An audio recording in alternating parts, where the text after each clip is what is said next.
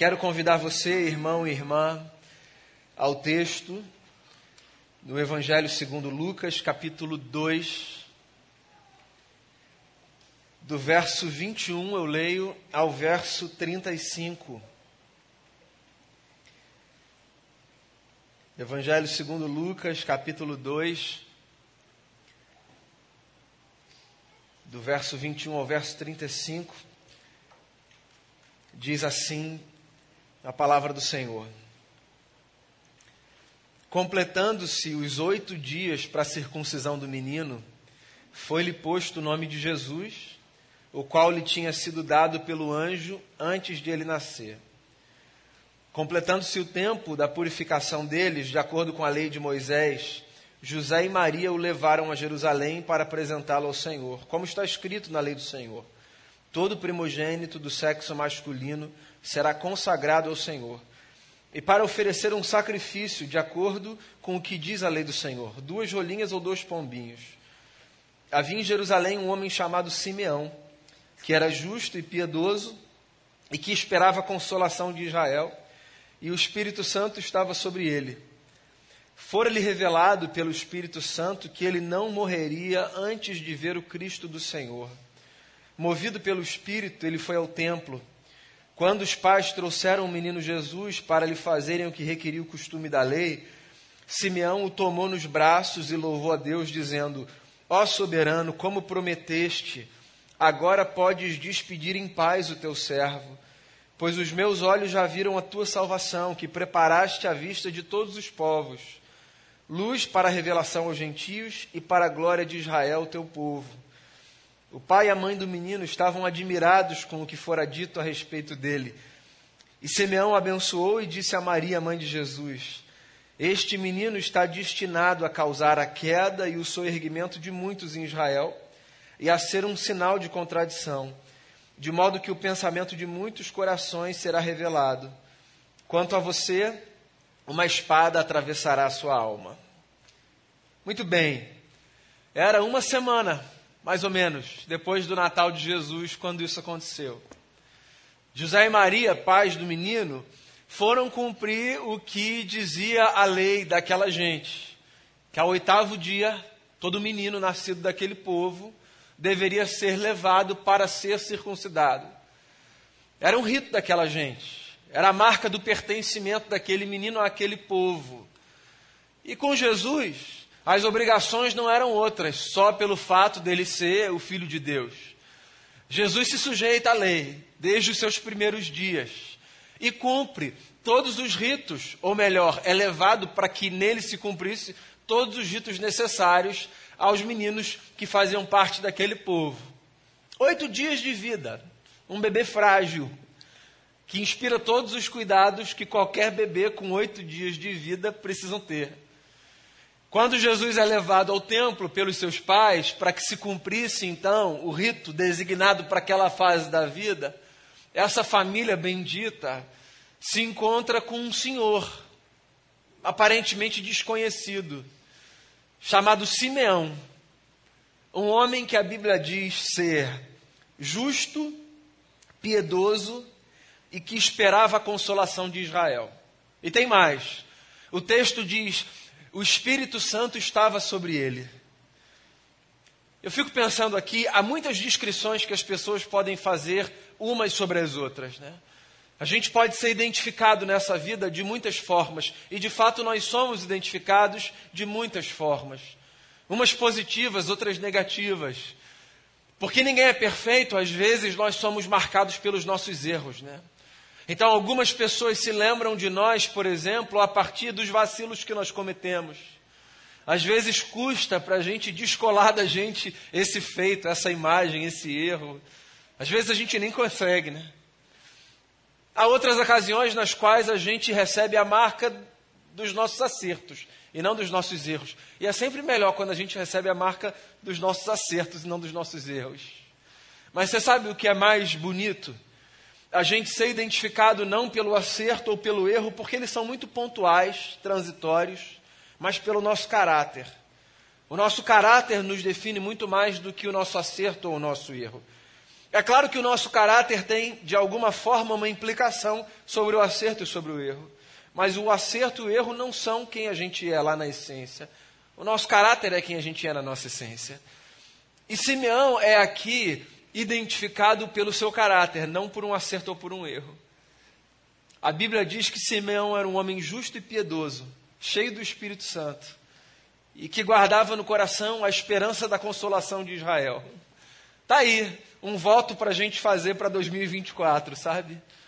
E se a gente puder pensar no ano que se iniciará amanhã como um tempo para a gente cuidar do nosso caráter de tal forma que as pessoas nos considerarão homens e mulheres justos, piedosos, cheios do Espírito Santo e que aguardam com esperança a consolação de Deus. Uma meta, talvez, para você adicionar, sabe, a sua lista de ano novo, se é que você a tem. Agora, mais interessante do que isso, ainda que isso seja muito interessante, é o fato de que Simeão era um homem que estava no templo justamente por causa de algo que o Espírito Santo tinha falado ao seu coração. A Bíblia diz que o Espírito Santo tinha falado ao coração de Simeão que ele não morreria sem ver o seu redentor. Você sabe que Simeão significa exatamente isso, ouvinte. E de fato esse homem era um bom ouvinte, porque tinha ouvido o Espírito Santo e tinha guardado no coração aquilo que o Espírito o havia revelado. Está aí mais um desafio para a gente nesse próximo ano, sabe? Mais uma meta para a gente adicionar à nossa lista. Sermos bons ouvintes. Não apenas uns dos outros, também uns dos outros. Essa é uma das maiores queixas que eu escuto num gabinete pastoral ou num consultório terapêutico. Ninguém me ouve. Parece que eu estou falando sozinho. As pessoas não me escutam meu marido, minha mulher, meus filhos, meus pais. Parece que eu não tenho voz. Nós somos muito hábeis nessa arte de falar, mas nós somos pouco disciplinados na arte de escutar. Escutar não apenas no sentido de ouvir, escutar mesmo. Existe uma diferença entre ouvir e escutar. Eu posso ouvir um som sem necessariamente dar a atenção devida a esse som para que eu consiga discernir essa mensagem. O que a Bíblia pede da gente, inclusive no grande mandamento, não é apenas que nós escutemos sons, mas que nós saibamos discernir recados. É engraçado, o grande mandamento, ame o Senhor teu Deus sobre todas as coisas e o seu próximo como a si mesmo. Na verdade, ele começa com um ouve Israel. Está lá em Deuteronômio 6, Shema Israel. Shema, ouve. Ouve não apenas nesse sentido que a gente tem no português do ouvir, de ouvir um som, sabe? De identificar um ruído. Ouve no sentido mais complexo do que a gente chamaria de escuta. Discirna, dê atenção. Simeão era esse sujeito que escutava as coisas e que escutava inclusive Deus. E essa é uma das coisas mais difíceis, mas mais necessárias na vida. Escutar Deus necessárias, porque que outra voz pode ser mais importante para guiar os nossos passos? Há muitos ruídos nesse mundo, há muitas vozes a serem ouvidas, há muitas vozes que reclamam atenção, tem muita gente dirigindo palavra a você. Há muitas dessas pessoas você de fato deve escutar, há outras tantas não. Mas há uma voz que se sobrepõe sobre todas, não na força, mas na importância a voz de Deus. Essa voz a gente precisa escutar, a gente precisa ser bom ouvinte de Deus. Simeão ouviu o Espírito Santo e viveu a partir daquilo que o Espírito Santo falou ao seu coração. E eu não sei se você, presbiteriano, presbiteriana como eu, sabe, de nascimento, de vida, de trajetória, acredita muito nessa dimensão mística da fé que nos faz entender que em algum lugar lá dentro o Espírito Santo de Deus pode sim falar ao coração humano. Porque há certas tradições nossas que nos distanciam um pouco na crença dessa verdade. A gente fica um pouco cético, a gente acha que não vai acontecer, que não pode acontecer, que é estranho demais se acontecer. E eu respeito se você entender a vida nesses termos. Mas eu queria provocar você aqui a partir desse texto e de tantos outros textos da Bíblia, que me levam a acreditar que sim, Deus fala ao nosso coração, Deus fala ao nosso íntimo, Deus nos traz recados, há falas de Deus que são falas que estão lá no fundo da alma. Eu acho que parte da sabedoria da vida consiste em nós acolhermos essas falas de Deus que vão lá no fundo da alma, sem transformá-las em norma para todas as coisas, sem acharmos que todo mundo precisa ser conduzido por esse recado que veio ao nosso coração, sem transformarmos esse recado num peso de escritura, mas ainda assim acolhermos esse recado, porque Deus fala com a gente, Deus está aqui falando com Simeão. Deus deu uma promessa para ele. Deus disse assim: Simeão, você não vai morrer sem que os seus olhos vejam o Cristo. E ele guardou essa palavra no coração.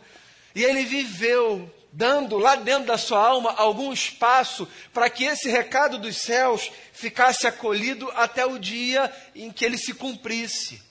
Então eu queria falar esse negócio para você a partir do lugar de um pastor bem presteriano, bem reformado, que nasceu, cresceu e viveu nessa tradição. Eu queria falar a você, guarde os recados do Espírito Santo de Deus ao seu coração como recados valiosos, preciosos. Guarde, não despreze essa voz de Deus que fala no fundo da alma, não despreze esse lado misterioso e místico da nossa experiência, porque às vezes a gente deixa passar algumas boas novas dos céus que são tão importantes para a nossa vida que serão úteis em alguns momentos cruciais, porque são aqueles recados que a gente acessa em determinados momentos e que de alguma forma parece que reabastecem, sabe, a gente por dentro.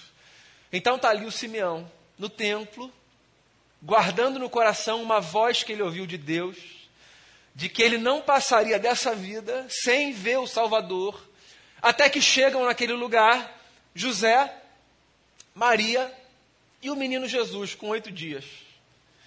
E quando essa família chega no templo, acontece uma coisa muito desagradável. Pelo menos eu fico imaginando do lugar de um pai de um bebê de oito dias. Um homem estranho pega o bebê dos braços do pai ou da mãe, olha para ele e começa a dizer algumas coisas. Sei, pelo menos para a nossa cultura é meio invasivo, meio estranho, né? Oito dias. Pais, digam se não é aquela fase que a gente ainda está cuidando dos nossos filhos, assim como uma proteção, como se qualquer pessoa, inclusive as pessoas próximas, fossem estranhas que colocariam os nossos filhos sob risco, sobretudo pais de primeira viagem. Né? Chega um homem, um senhor, pega esse menino dos braços dos seus pais e, e dá uma palavra muito profética acerca desse menino. Primeiro que ele diz algo a seu próprio respeito numa oração que ele faz a Deus. E depois que ele fala outro algo acerca desse menino. Algo tão impressionante que o texto termina dizendo que Maria guardou aquilo no seu coração. Mas primeiro ele faz uma oração. Ele diz assim: Ó oh, soberano, como prometeste, agora podes despedir em paz o teu servo, pois os meus olhos já viram a tua salvação que preparaste à vista de todos os povos, luz para a revelação aos gentios e para a glória de Israel, o teu povo. Homem corajoso. Porque ele olha para Deus e diz assim: Deus, agora se o Senhor quiser me levar, pode me levar. Eu não tenho coragem de fazer essa oração, não ainda. Eu acho que tem muita coisa para fazer aqui ainda. Esse mundo é caótico, mas é maravilhoso. Por enquanto, a minha oração é: Senhor, acrescente dias, anos, décadas de vida a mim e a todos os meus. Mas o Simeão está satisfeito. E satisfeito porque ele chegou no ápice da sua vida. E brincadeiras à parte, dá para entender essa fala do, do, do Simeão, porque Paulo, apóstolo, mais novo do que Simeão, certa feita também falou algo muito parecido, quando disse: Olha, eu até posso viver, mas assim, morrer para mim, lucro. Por quê? Porque quando os nossos olhos veem o Cristo Salvador, não há nada de mais maravilhoso que a gente possa encontrar nessa vida. Tudo mais passa a ser visto a partir dessa revelação maravilhosa. A contemplação de Jesus, o Cristo, é a coisa mais gloriosa que você vai ver em toda a sua vida. E não é que depois de ter encontrado Cristo, então você não precisa encontrar mais nada.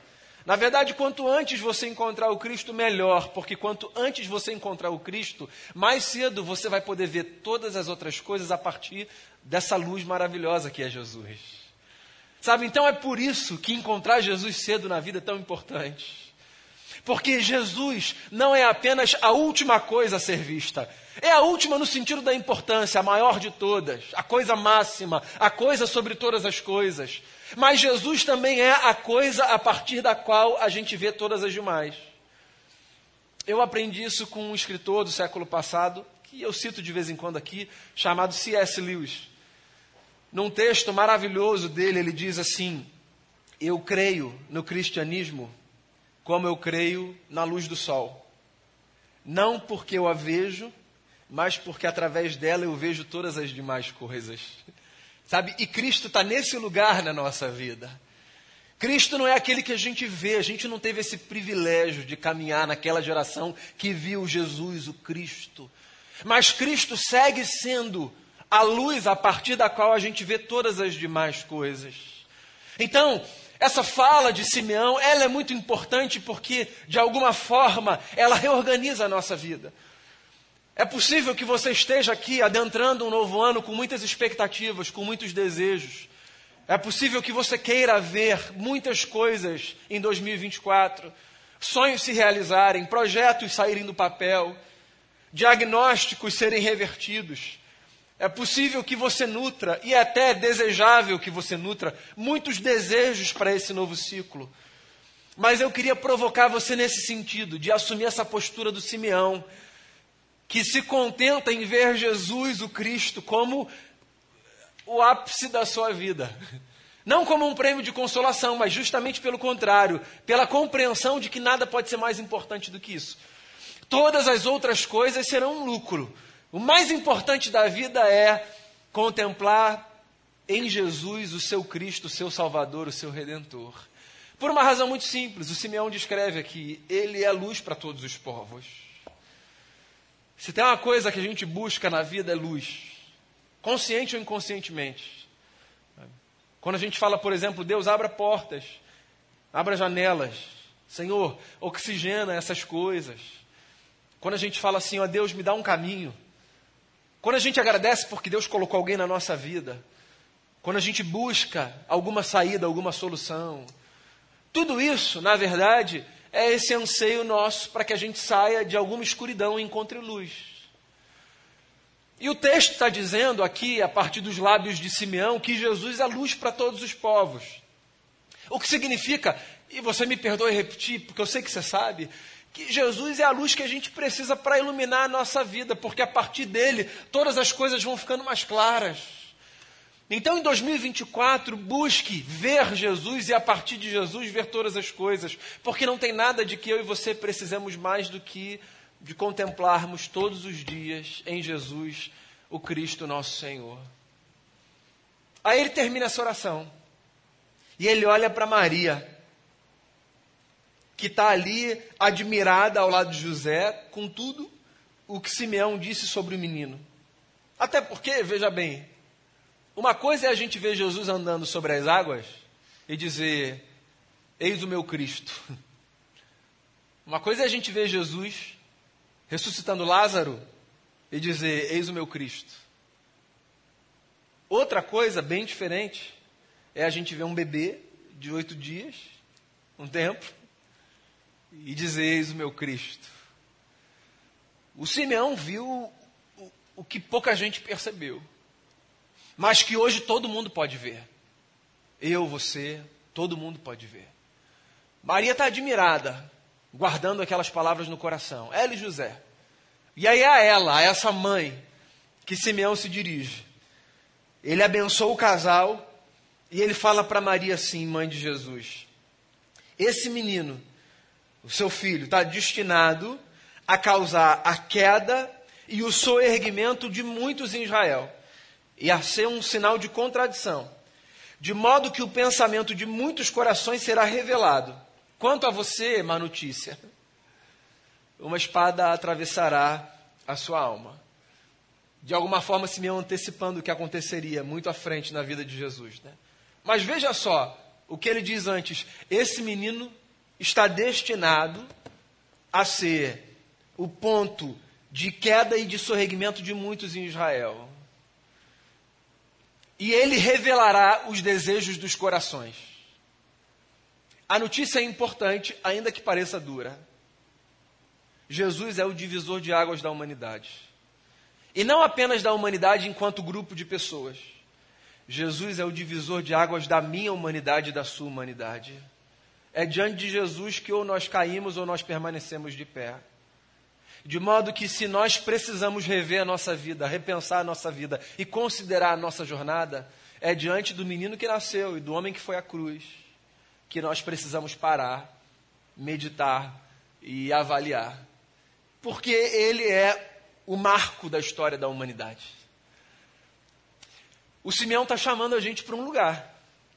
Para esse lugar da gente parar diante do menino, enxergar nele o nosso Cristo, o nosso Redentor, e decidir se a partir desse olhar nós insistiremos na nossa ruína ou nós nos permitiremos ser sorreguidos pela graça de um Deus que só tem um desejo a meu respeito e ao seu: a de que ninguém permaneça tombado, mas de que todo mundo seja refeito a partir da contemplação de Jesus, aquele em quem nós temos a redenção dos nossos pecados e que se oferece como Salvador da minha vida e da sua vida também.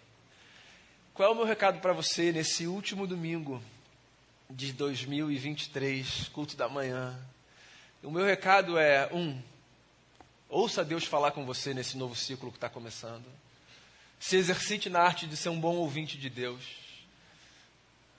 Saiba tirar de perto os muitos ruídos, sabe? Que tentam nos distrair de ouvirmos a verdadeira voz, a grande voz, a mais poderosa e doce voz que há para conduzir a minha vida e a sua vida. Ouça a Deus. Como é que você vai fazer isso? Posso até te dar um caminho, se você quiser. Leia sua Bíblia todos os dias. Leia sua Bíblia todos os dias. Pega um trechinho da Bíblia, lê. Pega um salmo, lê. Você escova o dente todos os dias toma banho, almoça, janta, lê sua Bíblia. Não no legalismo, não no moralismo, sabe? Não para marcar e dizer fiz. Não, não. É só para você se disciplinar, ouvir Deus. Leia, leia um trechinho pequeno. Pula a genealogia, mas lê. É pula ali, pula um trechinho ali mais difícil, mas lê. lê, vai para o Salmo. Está cansado lá em Levítico? Vai para o Salmo, mas lê. Pega um trechinho bacana, lê, sai de casa alimentado. A gente não acorda de manhã, pega o telefone. Já bota a sua Bíblia ali, você já deve ter, não é possível. Que você, não, você não tem em 2024, meu amigo. Você não tem uma Bíblia no seu telefone, a gente precisa conversar. Pega ali, você está na cama, não está dando uma zapiada ali? Para, lê um trechinho da Bíblia, no café. Faz uma oração. Faz oração todo dia. Lê a Bíblia e fazer oração, feijão com arroz para a gente ouvir Deus. Lê a Bíblia e fazer oração. Não tem segredo. Feijão com arroz para a gente ouvir Deus é ler a Bíblia e fazer oração. É impressionante como o Espírito Santo fala com gente que abre esse livro sagrado e se debruça sobre ele, que fecha os seus olhos, abre o coração e coloca a sua vida diante de Deus em oração. Você não precisa orar meia hora, não. Não precisa, não precisa, não precisa orar uma hora, não precisa. Você pode orar assim o tempo que for. É uma conversa com o seu pai, no começo do seu dia, no final do seu dia. Mas faz isso, faz todos os dias, bota na sua rotina. Porque você vai se transformar num ouvinte do Espírito Santo. E você vai ver como é bom isso, sabe? Porque aí, esses recados de Deus que vão ficar armazenados ali, eles vão ajudar você no dia a dia. Aí você vai ser como Simeão, que às vezes está lá sem saber como é que vai ser a vida, mas está guardando no coração o que um dia Deus falou com você. Mais um conselho: olhe sempre para Jesus Cristo de Nazaré. Ele é o seu Cristo. Cristo significa ungido, redentor, ungido para ser o nosso redentor. A redenção vem dele. Então, todos os dias, olhe para Jesus. Todos os dias. Olhe para a pessoa do Cristo. Todos os dias, olhe para quem ele é, para o que ele fez, para o que ele faz, para as promessas dele de companhia. Olhe para a boa notícia de que um dia ele vai voltar e nos encontrar. Olhe para a fala dele de que ele é nosso companheiro. Olhe, olhe para Jesus todos os dias veja nele o Cristo do Senhor. Ele é a luz a partir da qual a gente vê todas as coisas. Então, se você, inclusive, está me ouvindo aqui e se desencontrou de Jesus nessa vida, volte a se encontrar com Jesus. Quanto antes, melhor. Quanto antes, melhor. Encontrá-lo, vê-lo e a partir dele ver todas as demais coisas muda tudo. A conversão faz isso, né? Parece que é um outro mundo que a gente está vivendo. São os mesmos lugares, são as mesmas coisas, mas a gente vê tudo de um jeito diferente, cara. Porque Jesus funciona como novas lentes, a partir das quais a gente vê todas as coisas. Então volta logo para Jesus, ou permaneça em Jesus, porque não tem outro lugar melhor. Ele é a luz que ilumina toda a humanidade. E sempre que você parar diante dele, lembre-se disso, é diante dele que a gente ou tomba, ou é erguido. E a gente tomba na vida, é verdade, mas a gente não precisa tombar nesse tombo final. Todos os dias, sempre que a gente tombar, a gente pode ser novamente sorreguido pela graça de um Deus que quer que todo mundo fique de pé. No máximo de joelhos, em sinal de, de reverência e de prostração. Nunca tombados. Quando você cair, você olhe de volta para Jesus e fale: Senhor, por tua graça e misericórdia, me soerga, porque o Senhor é o divisor da humanidade, não apenas da grande humanidade, mas da minha humanidade. Então, que 2024 seja assim para mim e para você, que a gente seja como como o Simeão e que os nossos olhos vejam a salvação em Cristo Jesus. Vamos fazer uma oração? Queria provocar você numa oração. Não sei se você vai estar aqui com a gente de noite, não tem nenhuma obrigação, não, mas se você estiver aqui só agora de manhã, eu queria encorajar você a fazer a sua oração de gratidão pelo ano, sabe? Que você coloque aí diante de Jesus esse ano, faça um, uma breve retrospectiva aí na sua memória daquilo que você deve orar, em gratidão, em súplica. A sua oração pode ser de súplica também. Mas faça a sua oração. Coloque na balança rapidinho aí esse 2023 e faça a sua oração ao Senhor. E também peça a Jesus para que 2024 seja um ano bonito para você, para sua família, para os seus amigos. Tenha esse tempo de colocar o coração diante de Jesus.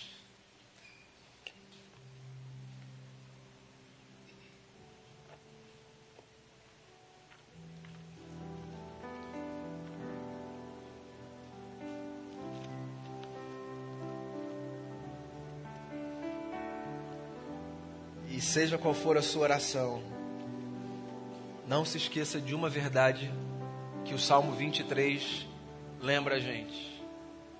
A bondade e a misericórdia do Senhor acompanham a gente todos os dias da nossa vida, todos os dias da nossa vida. Então isso já foi dito aqui no começo do culto pelo pastor Diego. Se o ano foi bom, a bondade de Deus estava com você nesse ano. Se o ano não foi bom, a bondade de Deus estava com você esse ano. Porque essa é uma das coisas que a gente aprende na Bíblia.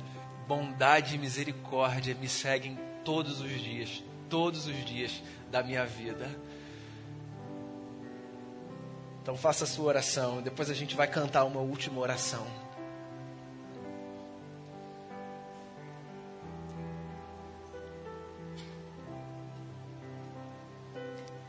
Senhor, a gente está aqui assim, com gratidão no coração, porque o Senhor é bom e a bondade e a misericórdia do Senhor nos acompanham e nos acompanharão por todos os dias da nossa vida. Como é bom ter o Senhor, como é bom passar pela experiência que o Simeão passou. A gente não teve o privilégio de ver aquele menino mas por obra da tua graça os nossos olhos viram o Cristo que se revelou ao nosso coração quando no texto sagrado, quando numa conversa com alguém, quando num evangelismo em algum lugar, quando através de uma música, quando em algum momento da nossa vida a gente entendeu a boa notícia, aquele menino que nasceu e viveu como um homem perfeito deu a sua vida por nós para nos redimir dos nossos pecados. E assim como ele morreu, com ele nós morremos, e assim como ele ressuscitou, com ele nós ressuscitamos para uma nova vida. Isso é ver o Cristo, e nós agradecemos por essa contemplação.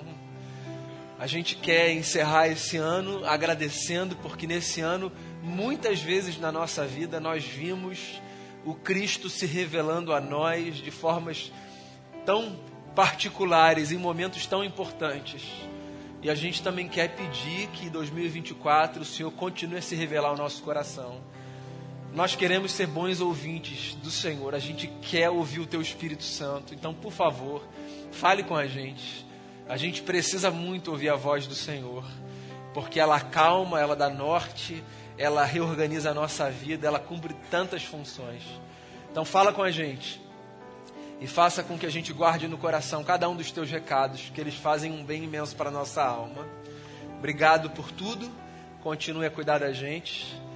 É a oração que eu faço em nome por amor de Jesus, o nosso Senhor. Amém.